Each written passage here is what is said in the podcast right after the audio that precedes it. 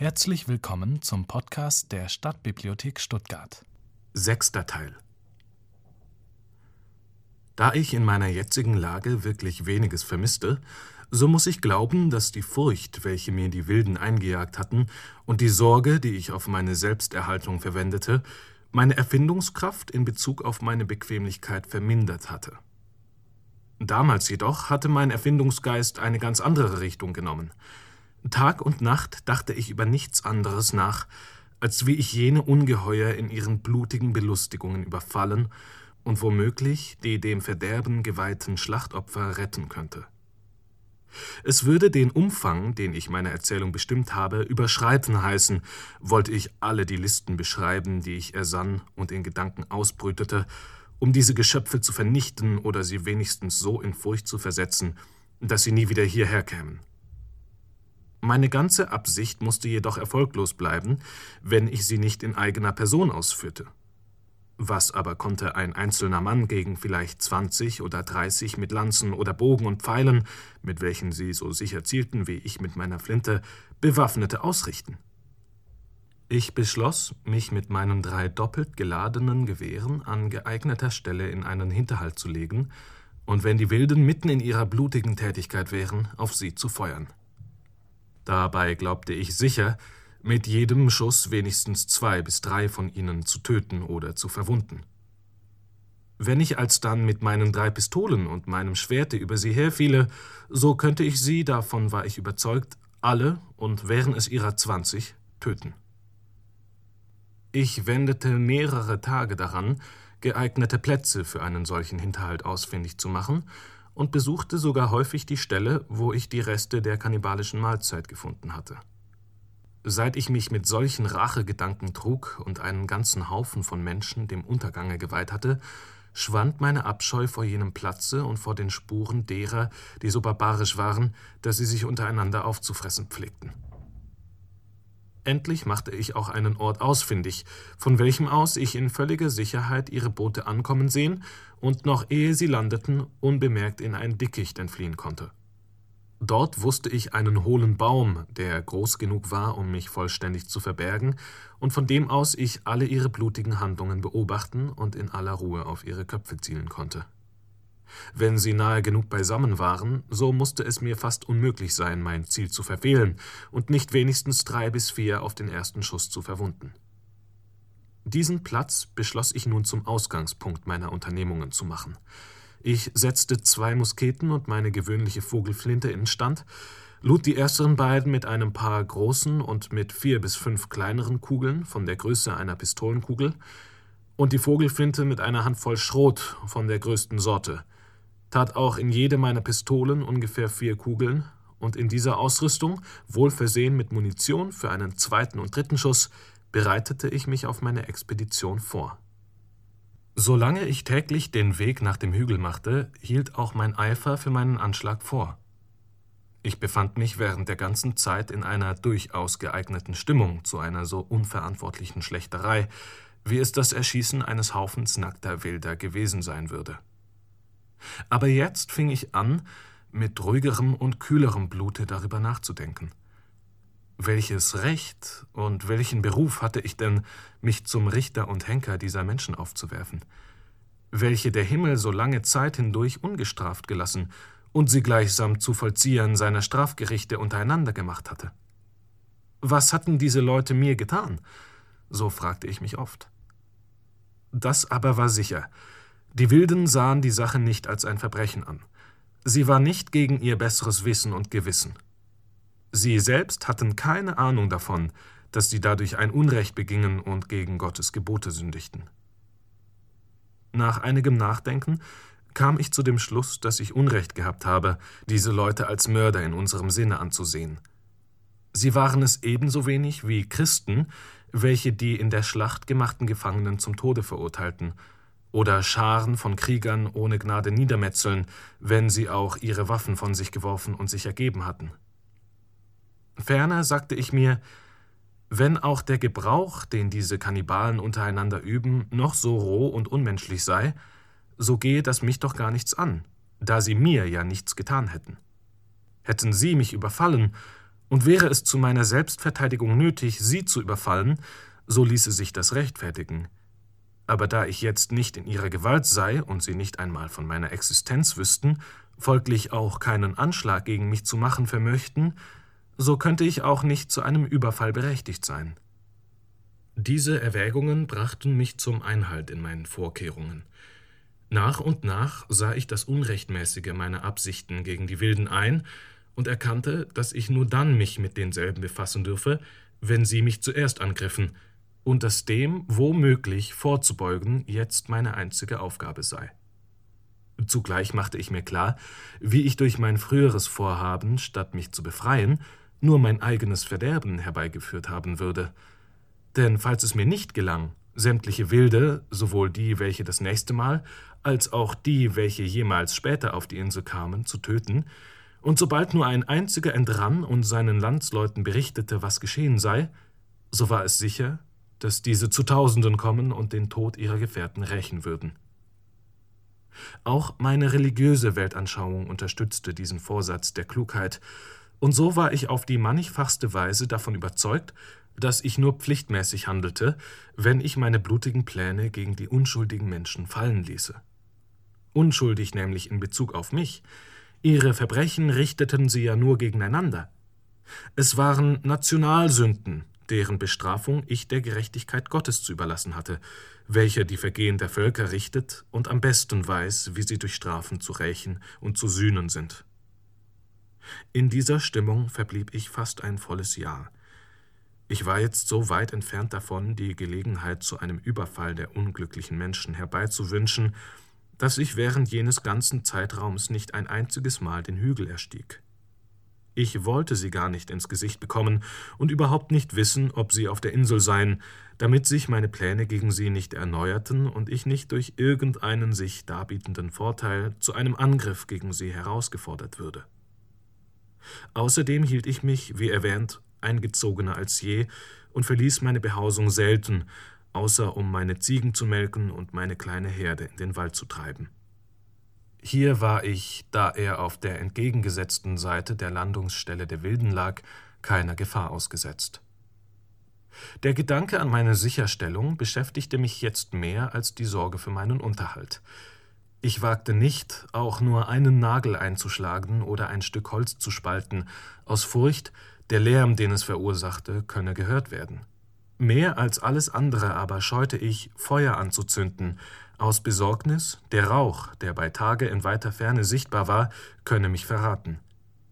Aus diesem Grunde verlegte ich alle diejenigen Geschäfte, die Feuer erforderten, zum Beispiel das Brennen der Töpfe und Pfeifen usw., so nach meiner neuen Wohnung im Walde, wo ich nach einigem Suchen zu meiner großen Beruhigung eine natürliche Höhle in der Erde entdeckte, die ziemlich tief war und in die sich sicherlich kein Wilder hineingewagt haben würde.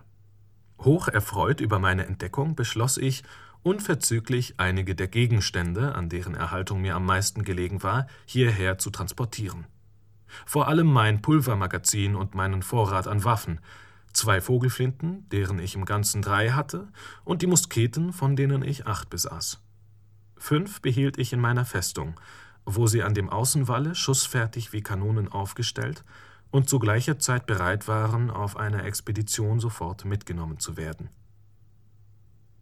Mein Aufenthalt auf der Insel ging jetzt bereits ins 23. Jahr. Ich war auf ihr so eingebürgert und an meine Lebensweise so gewöhnt, dass ich, wenn ich nur mit einiger Sicherheit hätte annehmen dürfen, dass keine Wilden kommen und mich beunruhigen würden, ganz zufrieden gewesen wäre, den Rest meiner Tage bis zu dem Augenblick, wo ich mich zum Sterben niederlegen würde, hier zu verbringen. Sogar einige kleine Zerstreuungen und Vergnügungen waren mir jetzt geboten, die mir die Zeit viel angenehmer verstreichen ließen als früher. Mein Hund war mir sechzehn volle Jahre hindurch ein sehr treuer und ergebener Gefährte gewesen, dann starb er an Altersschwäche. Außerdem hielt ich mir immer einige Ziegenlämmer im Hause, die mir aus der Hand fraßen.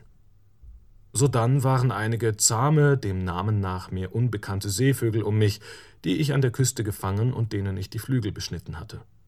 Seit die jungen Reiser, die ich vor meiner Wohnung angepflanzt hatte, zu einem hübschen, dichten Baumgarten herangewachsen waren, richteten sich diese Vögel unter den niedrigen Bäumen häuslich ein und brüteten dort. was sehr angenehm war. So hätte ich denn mit meinem damaligen Leben sehr zufrieden sein können, wenn nur nicht die Furcht vor den Wilden gewesen wäre. Aber das Geschick hatte mit diesen gerade für mich seine besondere Absicht. Jeder, dem meine Geschichte in die Hände fällt, mag sich folgende sehr wichtige Lehre merken. Oftmals in unserem Lebenslauf wird gerade das Übel, welches wir am meisten zu vermeiden streben und das, wenn es uns befallen hat, uns am allerunerträglichsten erscheint, gerade das Mittel und die Pforte unserer Befreiung, durch welche allein wir wieder aus dem Kummer erlöst werden können, in den wir geraten sind. Ich könnte davon viele Beispiele anführen aus meinem wunderbaren Lebenslaufe, aber nirgends war es auffallender als während der letzten Jahre meines einsamen Aufenthalts auf dieser Insel. Es war im Monat Dezember im 23. Jahre. Um diese Jahreszeit, während der südlichen Sonnenwende, Winter kann ich sie nicht nennen, pflegte ich meine Ernte einzubringen und war deshalb mehr als sonst draußen auf dem Felde beschäftigt. Als ich nun eines Tages früh am Morgen, ehe es noch ganz hell geworden, ausging, sah ich zu meiner größten Überraschung einen Feuerschein auf dem Strande. Derselbe leuchtete etwa zwei Meilen entfernt aus der Gegend, wo ich schon früher die Spuren der Wilden bemerkt hatte, aber nicht wie damals auf der anderen Seite der Insel, sondern zu meiner großen Bestürzung auf der, wo ich wohnte. Sehr überrascht und geängstigt durch diesen Anblick, wagte ich nicht, aus meinen Anlagen hinauszugehen, aus Furcht angefallen zu werden. Aber auch hier fand ich keine Ruhe.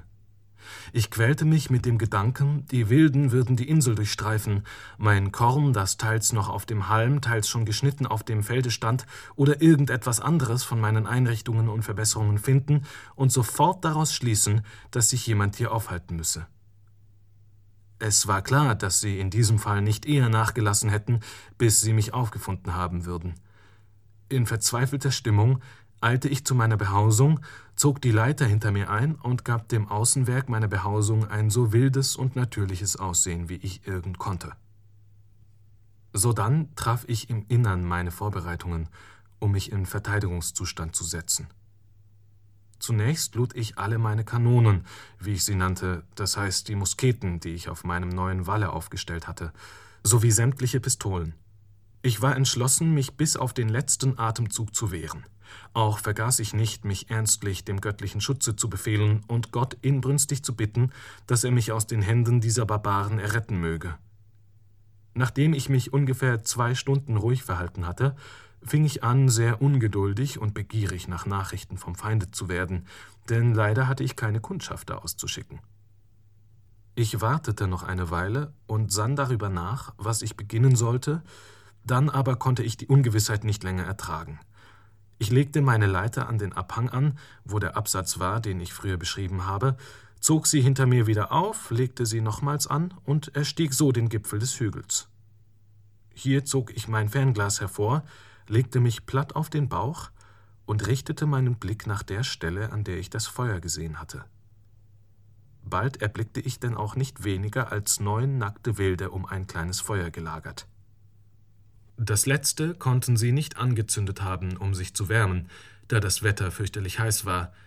Vielmehr sollte es vermutlich dazu dienen, um eines ihrer barbarischen Gerichte von Menschenfleisch, welches sie entweder lebend oder tot mitgebracht hatten, daran zu braten. Die Fremdlinge führten zwei Boote bei sich, die sie auf den Strand gezogen hatten. Es war gerade die Zeit der Ebbe, und mir kam es so vor, als erwarteten jene nur die rückkehrende Flut, um wieder abzufahren. Man kann sich schwerlich vorstellen, in welche Bestürzung mich der Anblick dieser Gäste versetzte. Besonders überraschte mich der Umstand, dass die Wilden auf meiner Seite der Insel und überdies ganz in meine Nähe gekommen waren. Als ich mich aber überzeugte, dass ihr Kommen immer nur mit der Ebbe geschehen konnte, fing ich wieder an, mich einigermaßen zu beruhigen, da ich einsah, dass ich zur Zeit der Flut stets mit vollkommener Sicherheit ausgehen dürfte, wenn sie nicht schon vorher auf der Insel waren. In dieser Gewissheit bin ich später auch ganz gelassen an meine Erntearbeiten gegangen. Wie ich erwartet hatte, so geschah es. Sobald die Flut von Westen her eintrat, sah ich, wie sich die Wilden sämtlich einschifften und hinwegruderten.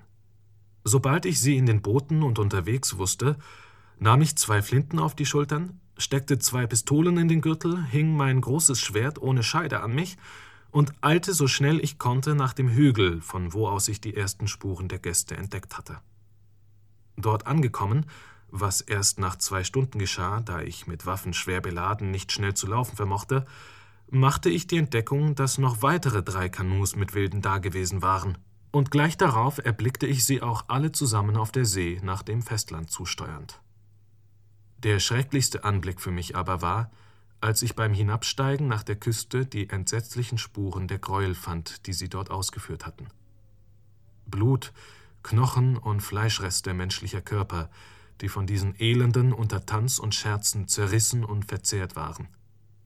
Ich fühlte mich dermaßen empört über den Anblick, dass ich mir ernstlich vornahm, die Nächsten, die ich dort antreffen würde, niederzumachen, wer und wie viele es auch seien.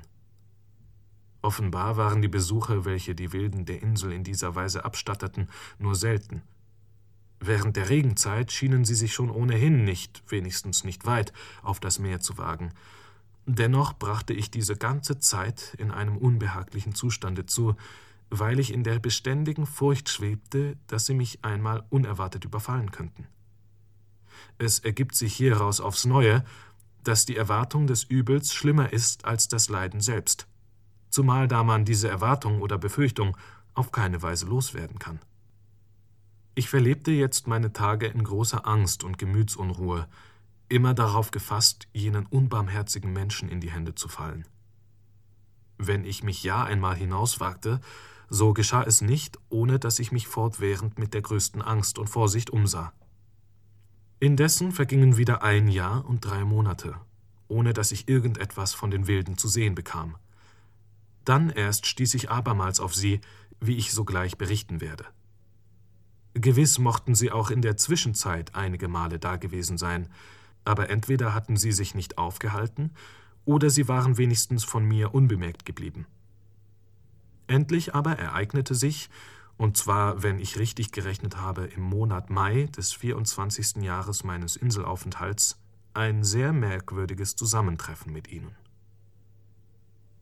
Da nun wurde ich eines Morgens früh durch den Anblick von nicht weniger als fünf Kanus, die auf meiner Inselseite am Ufer lagen, überrascht.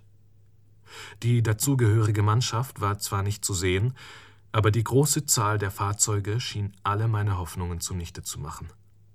Ich wusste, dass immer vier oder sechs, oft auch mehr Wilde in einem Boot zu sitzen pflegten, und sah nicht ab, wie ich es anfangen sollte, als einzelner Mann 20 bis 30 dieser Feinde anzugreifen.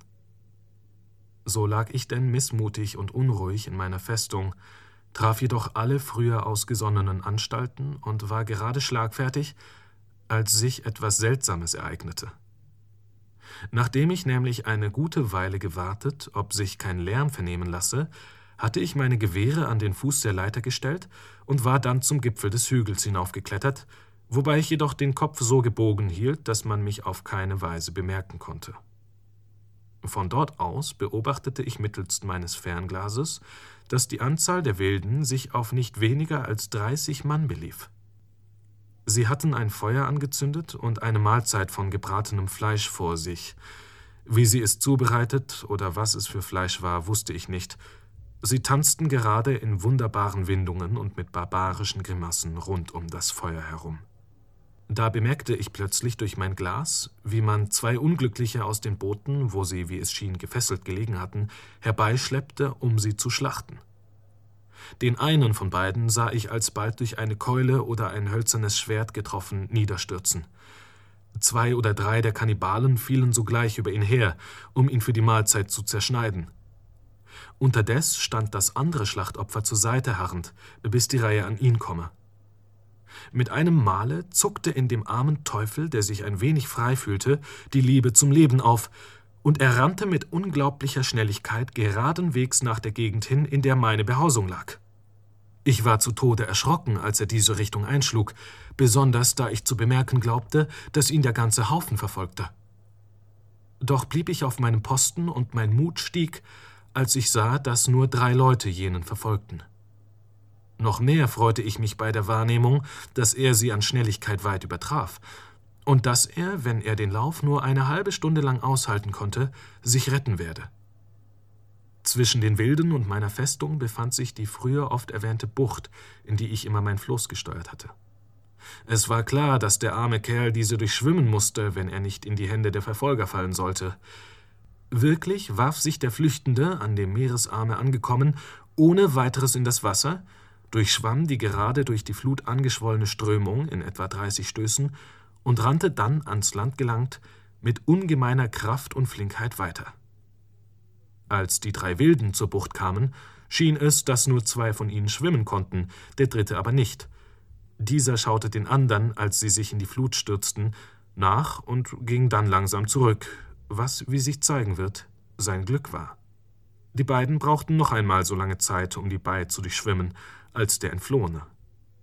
In diesem Augenblick kam mir lebhaft und unwiderstehlich der Gedanke, dass jetzt die Zeit sei, mir einen Diener und in ihm vielleicht zugleich auch einen hilfreichen Freund zu verschaffen, und dass ich offenbar von Gott bestimmt sei, dem armen Teufel das Leben zu retten. Ich stieg in möglichster Eile die Leiter herunter, ergriff die am Fuß derselben stehenden zwei Gewehre, er kletterte in gleicher Hast wieder den Gipfel des Hügels, eilte von dort aus dem Meere zu und gelangte dadurch zwischen den Flüchtling und die Verfolger. Den ersteren rief ich laut an. Er schaute sich um und war im ersten Augenblick wahrscheinlich vor mir in gleicher Furcht wie vor jenen.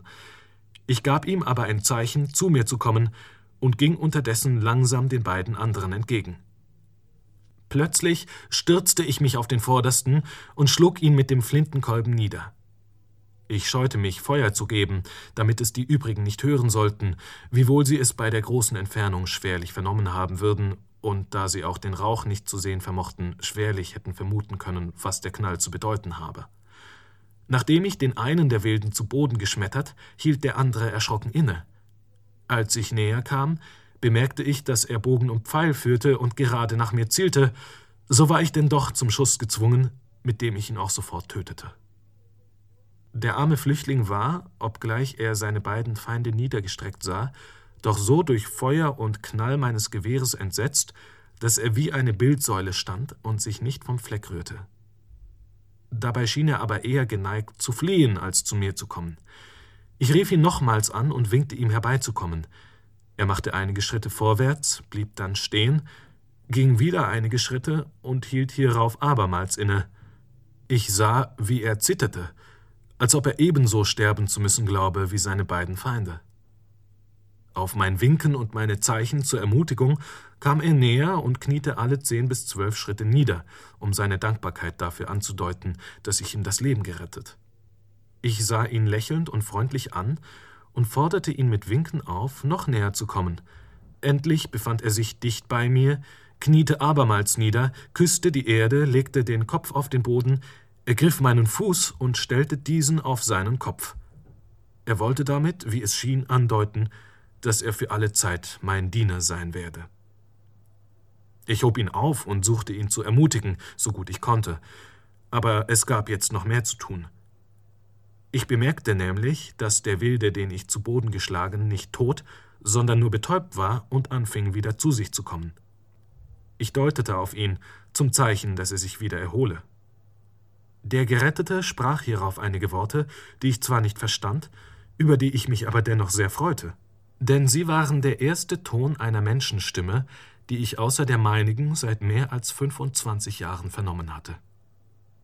Doch war zu solchen Betrachtungen jetzt keine Zeit. Der zu Boden geschmetterte Wilde hatte sich nämlich so weit erholt, dass er sich aufrecht zu setzen vermochte. Mein Gefangener schien erschreckt, als ich aber mit meiner Flinte nach dem anderen zielte, machte er mir ein Zeichen, dass ich ihm meinem Säbel, der ohne Scheide an meiner Seite hing, geben sollte. Nachdem ich das getan, eilte er sofort auf seinen Feind los und schlug ihm mit einem Hieb so geschickt den Kopf ab, dass es kein Scharfrichter in England rascher und besser hätte fertigbringen können. Mich wundert das umso mehr, weil ich wohl annehmen durfte, dass er nie im Leben ein anderes als die bei den Wilden gebräuchlichen hölzernen Schwerter in Händen gehabt hatte. Doch erfuhr ich später, dass diese Holzschwerter so scharf und von so hartem Holz sind, dass man mit ihnen Köpfe und Arme auf einen Schlag abhauen kann.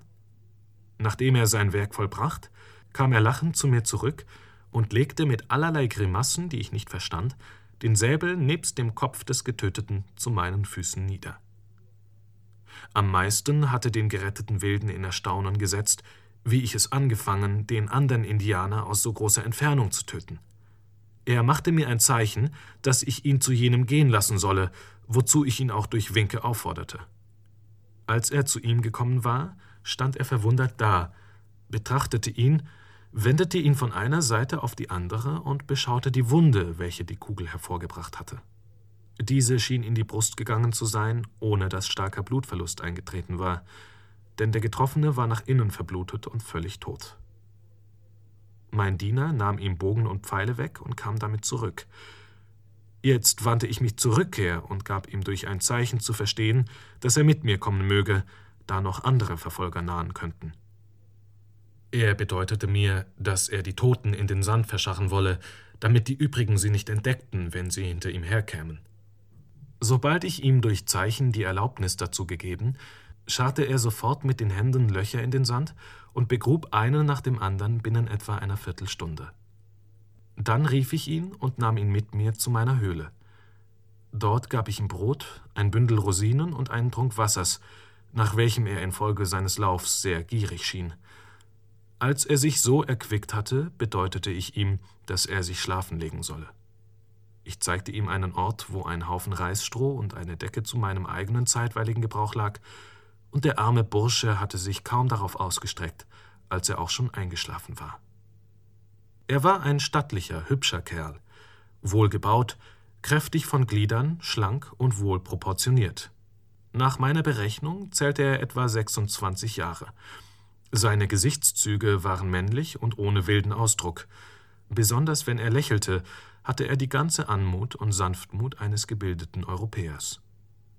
Sein Haar war lang und schwarz und nicht völlig gekräuselt, die Stirne hoch und breit und seine Augen sehr lebhaft und von einem funkelnden, scharfen Ausdruck.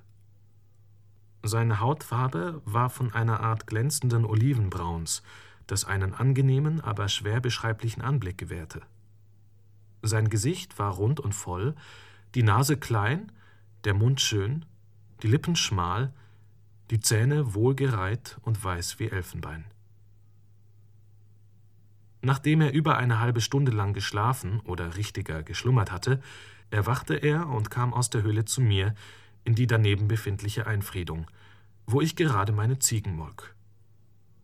Sobald er mich erblickte, eilte er herbei, warf sich auf die Erde und suchte mir mit allen möglichen seltsamen Gebärden seine Dankbarkeit zu zeigen. Zuletzt legte er den Kopf auf die flache Erde und setzte wie schon einmal einen meiner Füße darauf. Kurz, er suchte durch Zeichen der Unterwürfigkeit und demütigen Ergebenheit anzudeuten, dass er mir sein ganzes Leben hindurch treu zu dienen gewillt sei. Das meiste von dem, was er sagen wollte, begriff ich auch, und ich gab ihm zu verstehen, dass ich mit ihm zufrieden sei. Nicht lange darauf fing ich schon an, ihn im Sprechen zu unterrichten. Zunächst brachte ich ihm bei, dass er Freitag heißen solle, weil ich an diesem Tage ihm das Leben gerettet hatte. Ich lehrte ihn ferner, mich Herr anzureden, Ja und Nein zu sagen und die Bedeutung beider Worte zu verstehen. Indem ich ihm Milch aus einem irdenen Topf zu trinken gab, zeigte ich ihm, wie ich selbst daraus trank und mein Brot darin eintauchte, reichte ihm dann ein Stück Brot, damit er es mir nachtue, und er tat es auch sofort unter Zeichen, dass es ihm sehr wohl behage. Während der folgenden Nacht blieb ich mit ihm an jenem Orte. Sobald aber der Tag angebrochen war, forderte ich ihn auf, mir zu folgen, da ich ihm Kleider geben wollte. Er schien sehr froh darüber zu sein, da er völlig nackt war. Als wir an die Stelle kamen, wo er die beiden Indianer verscharrt hatte, zeigte er mir den Platz und die Merkmale, die er angebracht, um ihn wiederzufinden, wobei er mir durch Zeichen zu verstehen gab, dass wir sie wieder ausgraben und dann essen wollten. Hierüber ließ ich ihn aber meine ganze Entrüstung merken, drückte meinen Schauder davor aus und tat, als ob ich mich bei dem bloßen Gedanken daran übergeben müsste.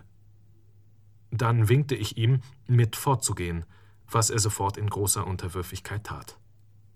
Ich führte ihn zunächst auf den Gipfel des Hügels, um nachzusehen, ob seine Feinde sich entfernt hätten, durch mein Fernglas konnte ich deutlich den Ort, wo sie gelagert hatten, erkennen, aber es war weder etwas von ihnen noch von ihren Kanus zu bemerken. Offenbar hatten sie sich wegbegeben, ohne nach ihren zurückgebliebenen Kameraden zu suchen. Diese Entdeckung stellte mich jedoch keineswegs zufrieden.